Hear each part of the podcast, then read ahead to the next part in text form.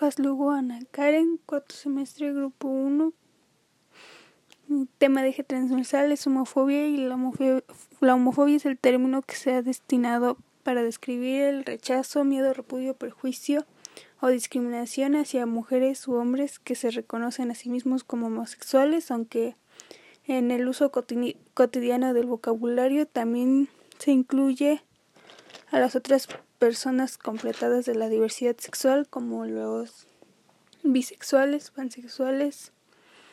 o de otras preferencias. Eh,